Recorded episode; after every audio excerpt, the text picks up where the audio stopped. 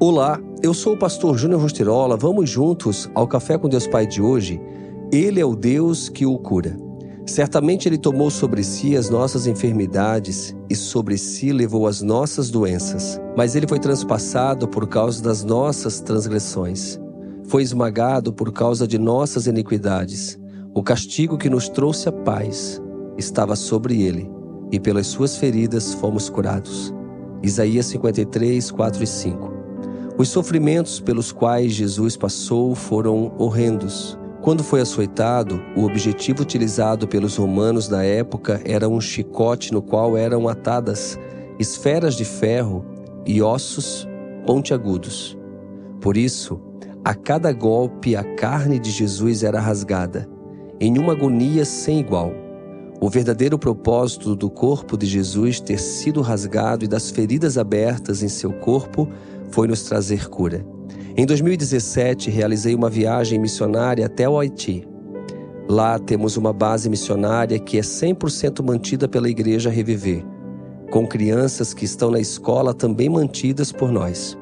Após o retorno ao Brasil, passei muito mal por vários dias, pois havia contraído cólera. Uma dor terrível tomava conta do meu corpo. Quando estamos com dor, ficamos confusos e desorientados. Isso ocorre tanto em questões físicas quanto em questões emocionais. Em geral, ficamos tão perdidos, podendo chegar em muitos casos a ponto de a pessoa perder a verdadeira vontade de viver. Jesus sofreu por você a ponto de entregar sua própria vida, não por desespero, mas por entrega sacrificial e completa, a fim de que nós tenhamos vida. Jesus tomou o peso das nossas dores para que fôssemos curados. A sua entrega nos trouxe a paz da redenção e da libertação da culpa do pecado.